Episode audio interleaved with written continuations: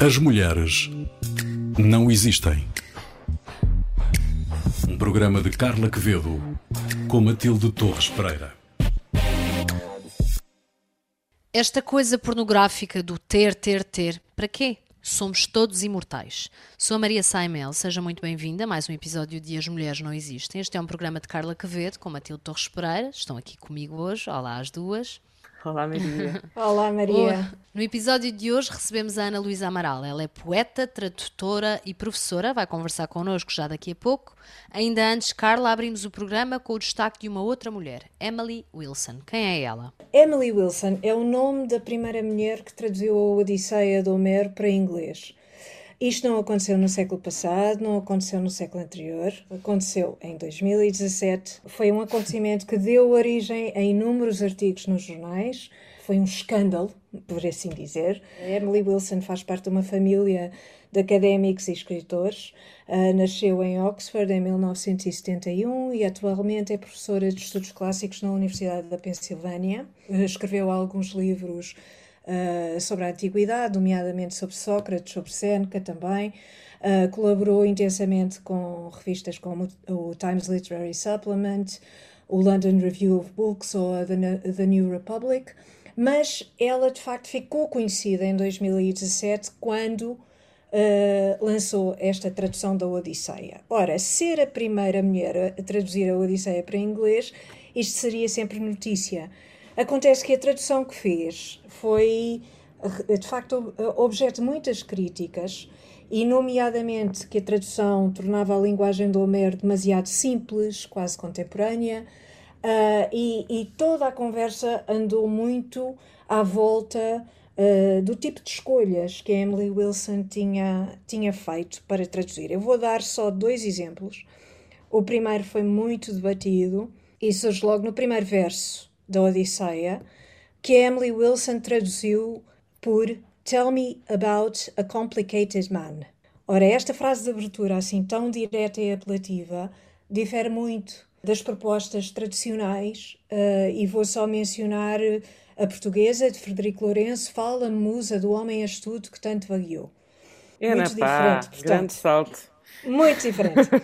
Ora, mas a palavra grega aqui em questão é politropos, aquele astuto que a Emily Wilson traduz, uh, sugere ou tem a versão de complicated, portanto, Ulisses era um homem complicado uh, e, que, e, que, atribui este epíteto a Ulisses, uh, traz-nos uma faceta, julgo eu, mais interessante do que aquela que é tradicionalmente conhecida como o homem dos mil ardis uh, que era o que se dizia sobre Ulisses, sobre Ulisses e que se disse durante séculos. Outro exemplo é a mão de Penélope, que a Emily Wilson traduz como sendo firme e musculada, isto agora eu traduzindo para português, mas usando este termo musculada, uh, com músculo, em vez de apenas firme, como traduzem uh, também tradicionalmente os, tra os tradutores ingleses, apenas firm não é?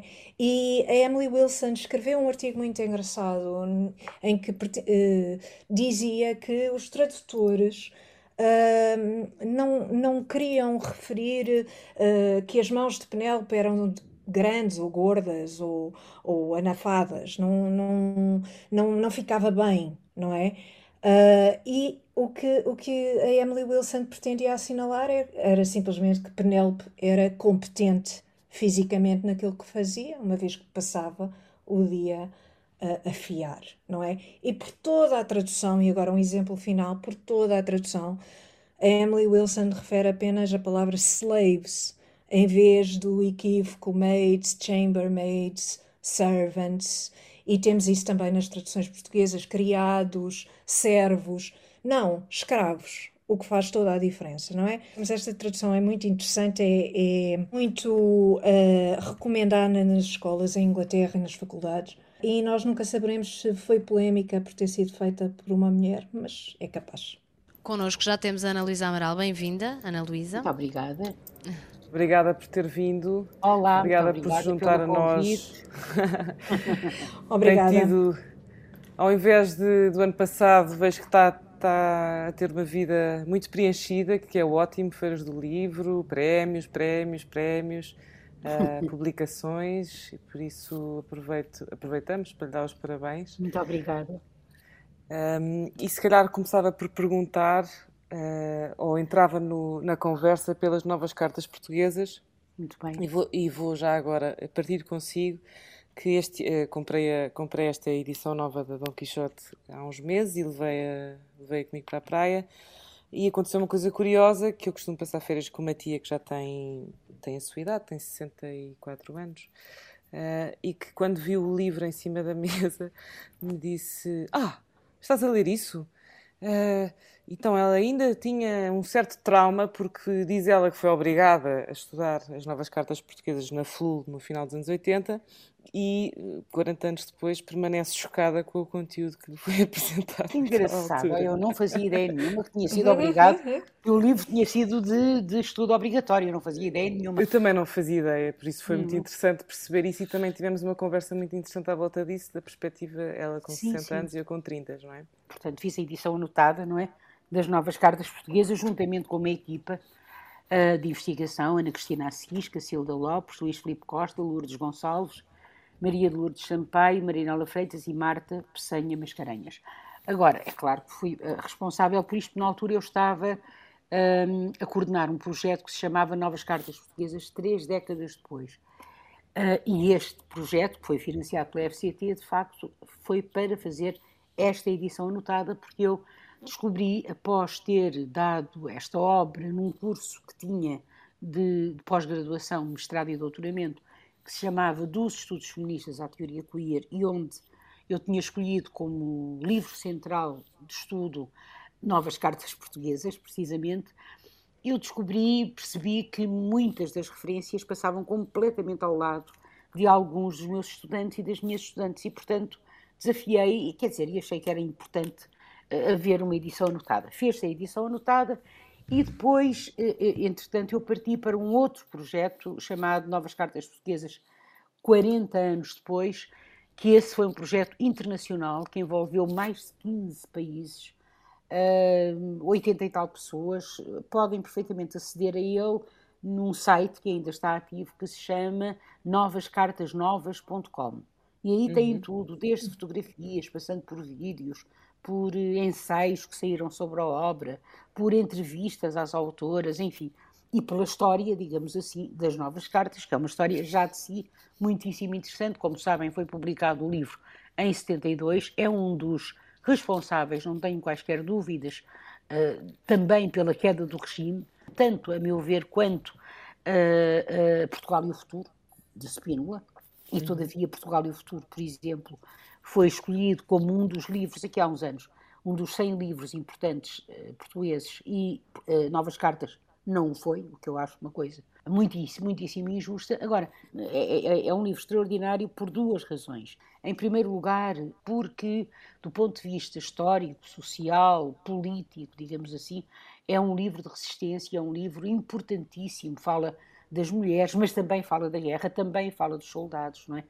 Uh, denuncia, portanto, a guerra colonial, uh, o racismo, inclusivamente até, até a homofobia, na, nesta altura, o sexismo, o profundo sexismo que existe, dando, portanto, voz, uma vez disseram, ah, é a Bíblia do feminismo. Isso é um grande disparate, não é nada.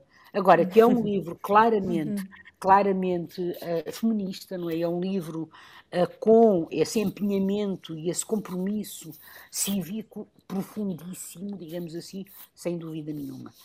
E que funciona Depois, porque, do ponto de vista literário, também é altamente é claro, inovador. Portanto, a sua segunda razão, a, a, a, segunda razão é que, do ponto de vista, do ponto de vista literário, é um livro extraordinário, porque são 120 textos que parecem dialogar relativamente bem com cartas portuguesas, não é? Portanto, uhum. uma obra de, Flora Mariana Alcoforada, aquelas cinco cartas que ela escreve começam considera meu amor a que ponto chegou a tua imprevidência, começa assim a primeira carta, e depois de repente salta das cartas portuguesas e deixa de ser carta, muito rapidamente, de resto, para ser poema, para ser conto, para ser inclusivamente texto uh, jurídico, para ser tradução. Portanto, se me perguntassem assim, mas onde é que se pode colocar novas cartas? Em romance, não, porque não é romance. Uhum não é ficção, mas é ficção também, mas em poesia não, também não é poesia, porque não é só poesia.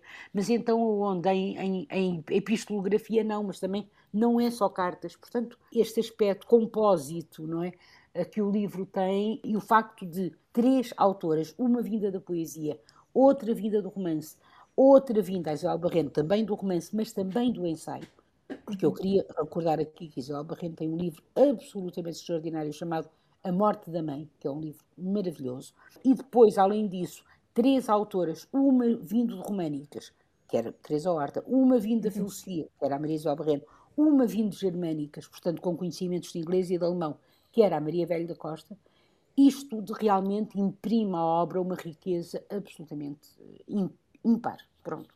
E Ana Luísa considera que, uh, à luz é... dos dias de hoje, ainda, cons ainda conseguem comover e comover por um lado literariamente, não é? Sim, o sim. público e por outro lado ainda terá a capacidade de destabilizar o nosso tecido social e político? Então não tem. Então um, um, então um livro que um, um, texto, por exemplo, que começa com uh, uma pergunta absolutamente extraordinária. Eu estou a referir-me ao texto de honra ou de interrogar escrito pela mulher de nome Joana, que está na página 247 e que diz assim: Digo, a mulher adúltera é ainda apedrejada de morte no Afeganistão e na Arábia Saudita. O tema da guerra é um tema, infelizmente, eh, sem tempo, não é? Universal. Sim. Hoje em dia, para si, o que é que é ser, o que é que é ser subversivo?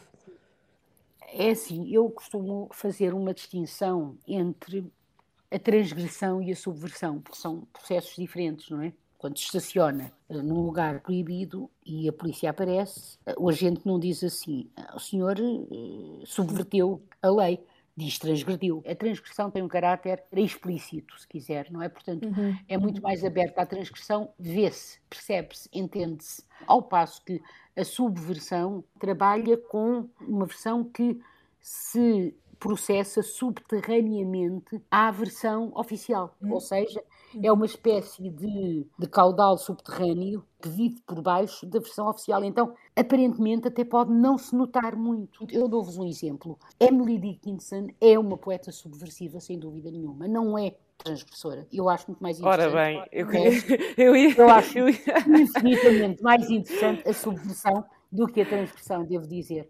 Porque a subversão é uma espécie de implosão.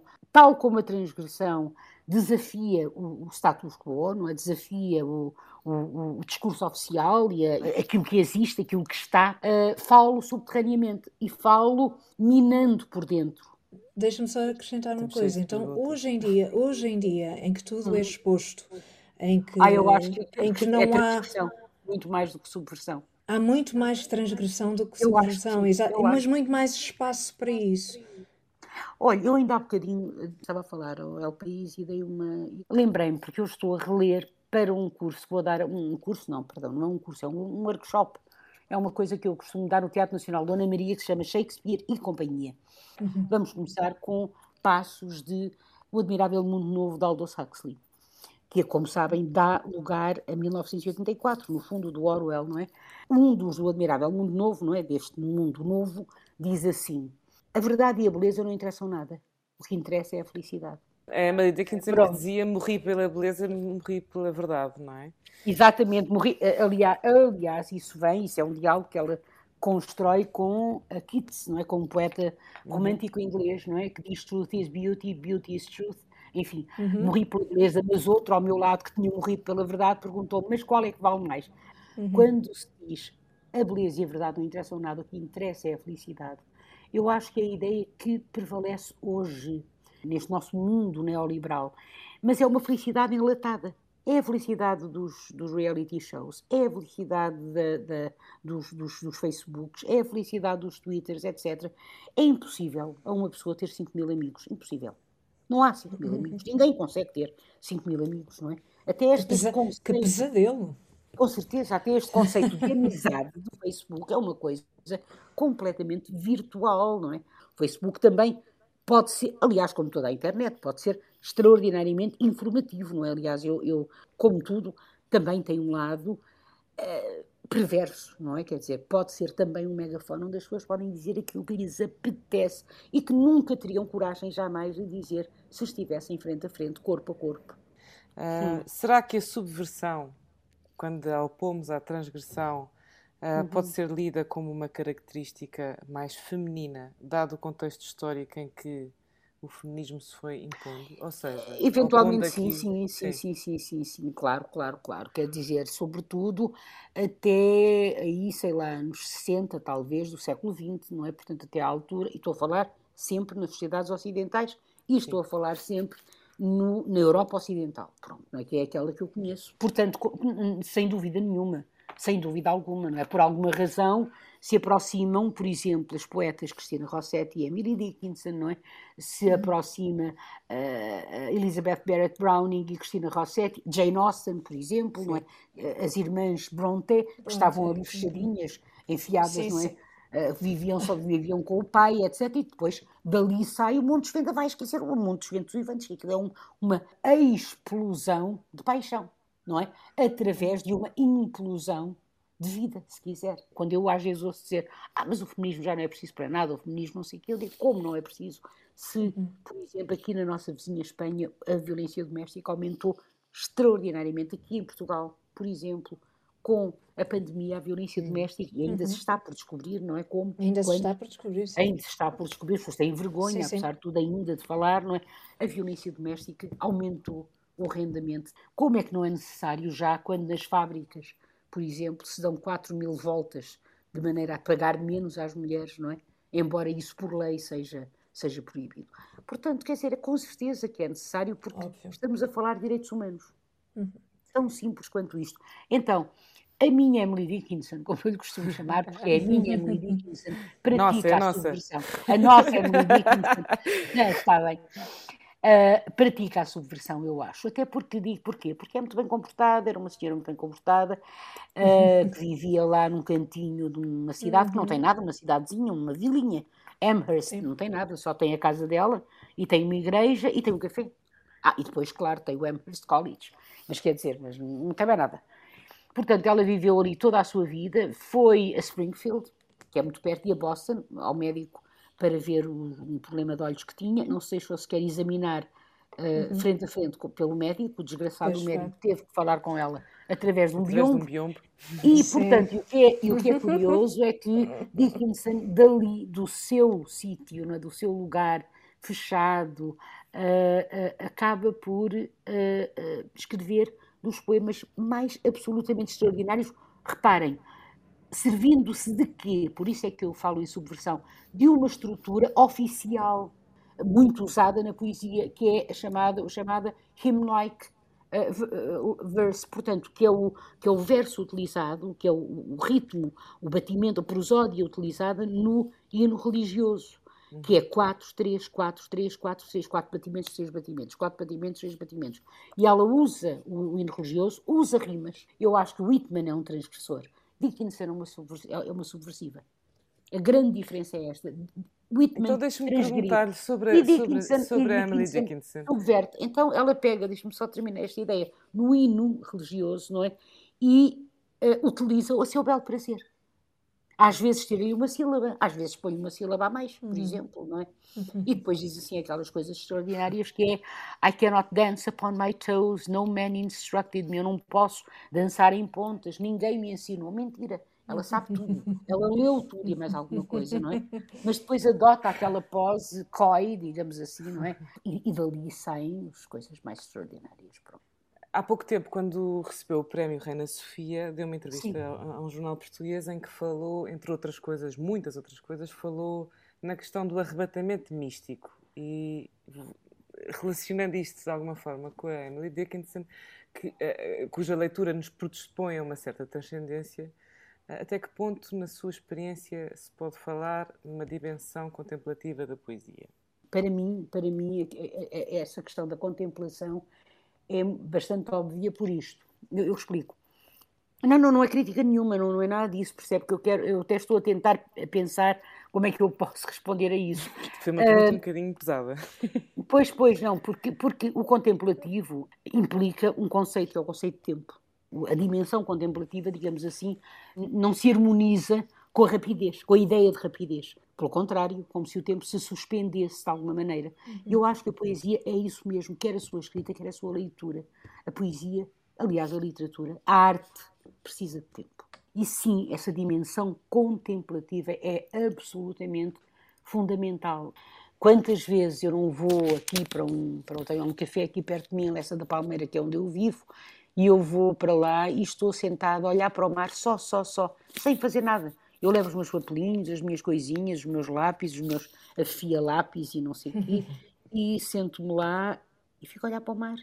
E às vezes tenho a sorte de ser visitada pronto, por um verso ou dois ou três, e outras vezes não, e outras vezes estou só ali a olhar para o mar, mas esse tempo, sabe, em que não se faz nada, porque parece que nós estamos obcecados. Ai, tenho que fazer. O quê? Não fizeste pois. nada hoje? Mas qual é o problema de não fazer nada? Quer dizer. Nenhum. É assim, eu ontem mandei-te um e-mail, tu não respondeste. Não é? Essas exigências todas. Exatamente, não é? Portanto, é uma boa altura para dizer que a frase do início do programa é da autoria da Ana Luísa Amaral, este, eh, este cara ainda não tinha referido isto, e perguntar que, que versos andam a visitar, porque, como nos foi dizendo, em breve sairá um novo livro seu. Ah, sim, sim. Vai sair, sim, vai sair um livro meu que se chama Mundo. Vai sair cá em Portugal, vai sair em Espanha também e vai sair em Itália. Estranhamente, é um livro que tem um bocadinho de esperança, eu acho. Olha, como o escuro, nós só concebemos o escuro porque conhecemos a luz, porque senão não havia escuro. Obrigada, Ana Luísa. Obrigada. Bela frase, muito bela frase para terminar este episódio. Muito obrigada, Ana Luísa Amaral. Muito obrigada, muito obrigada. E até à próxima. E muito sucesso até à próxima. Muito também. obrigada. E para vós também. Muito obrigada. obrigada. Nada, nada. Muito obrigada. Eu é que agradeço. Carla e Matilde, fechamos este episódio com duas sugestões. Carla, hoje, uma série? Sim, uma série da Netflix que se chama The Chair.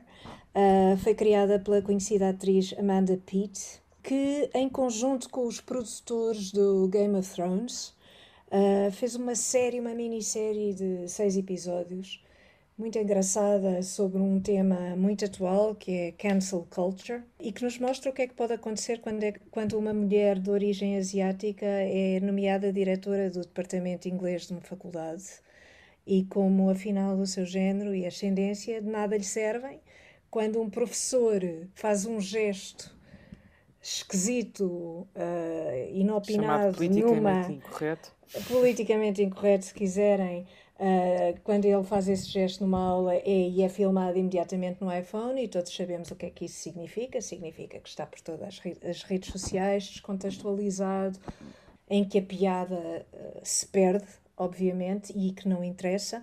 A série é toda sobre este, sobre este caso e sobre a gestão que esta diretora de departamento tem de fazer de todo este caso. E o que mais me impressionou nesta série foi ver como os professores se punham imediatamente do lado dos alunos nestas questões. Quer dizer, os alunos têm sempre razão e todas as suas queixas são justificadas quando uh, o resultado é desastroso.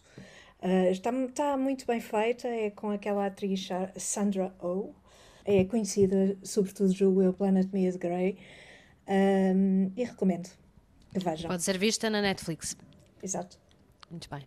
Matilde, tu hoje trazes-nos um livro? É um livro que uh, quase não era preciso trazer, mas já agora. Uh, é um clássico. É um clássico.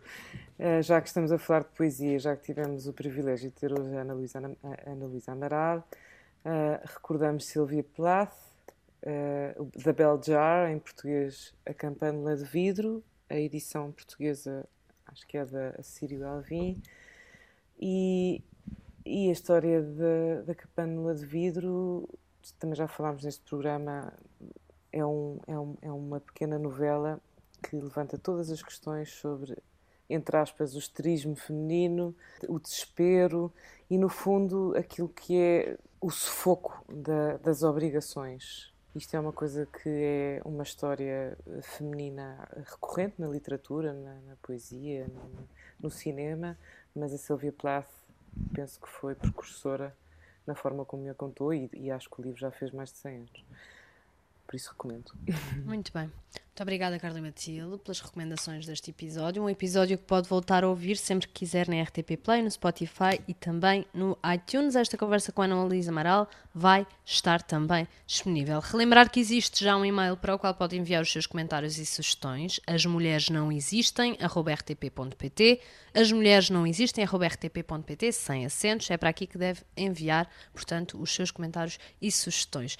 Este é um programa de Carla Quevedo com Matilde Torres Pereira, Maria Simon final despeço-me agradecendo às duas e dizendo que connosco neste programa tivemos também o Gonçalo Lopes e foram dele os cuidados técnicos. Até ao próximo, As Mulheres Não Existem, um programa sobre mulheres para ouvintes de todos os géneros. As mulheres não existem.